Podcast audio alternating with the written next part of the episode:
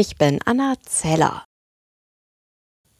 Frauen sollen ihren Anspruch auf gleiches Geld für gleichwertige Arbeit besser durchsetzen können. Das hat Grünen-Chefin Lang angekündigt. Anlass ist der heutige Equal Pay Day.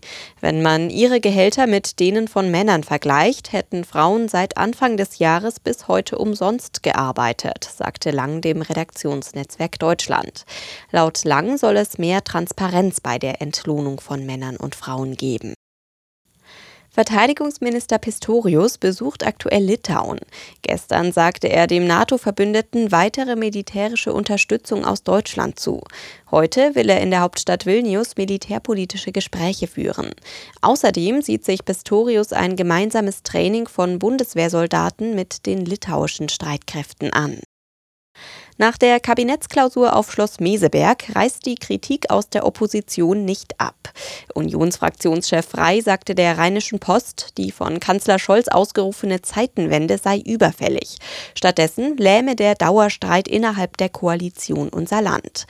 Laut Kanzler Scholz gab es bei den Beratungen Fortschritte bei vielen Fragen des Alltagsgeschäfts. Konkrete Lösungen zu aktuellen Streitthemen, wie etwa dem Verbrenner aus, gab es aber nicht.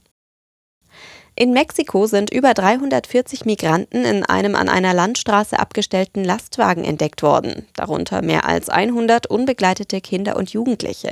Die Menschen stammen Behördenangaben nach unter anderem aus Guatemala und Honduras. Der LKW sei ausreichend belüftet gewesen, heißt es. Letztes Jahr waren im US-Bundesstaat Texas mehr als 50 Menschen in der Hitze in einem LKW ums Leben gekommen. Der Widerstand gegen die von Frankreichs Präsident Macron geplante Rentenreform bleibt stark. Heute ist wieder ein großer Streiktag geplant. Die Reform sieht vor, das Renteneintrittsalter in Frankreich auf 64 anzuheben. Frankreich zum Stillstand bringen ist das erklärte Motto der Gewerkschaften für heute und die nächsten Tage. Reisen sollte man also besser verschieben. Voraussichtlich ein Drittel der Flüge und fast drei Viertel aller Züge fallen aus, auch Verbindungen nach Deutschland und in die Schweiz. Streikaufrufe, die die meisten Leute hier übrigens nach wie vor gut finden, gibt es auch für Schulen, Müllabfuhr, Raffinerien und Lieferdienste. Ein kleiner Trost für alle, die hier gerade Urlaub machen. Der Eiffelturm bleibt geöffnet. Aus Paris Dorothea Fink-Beiner.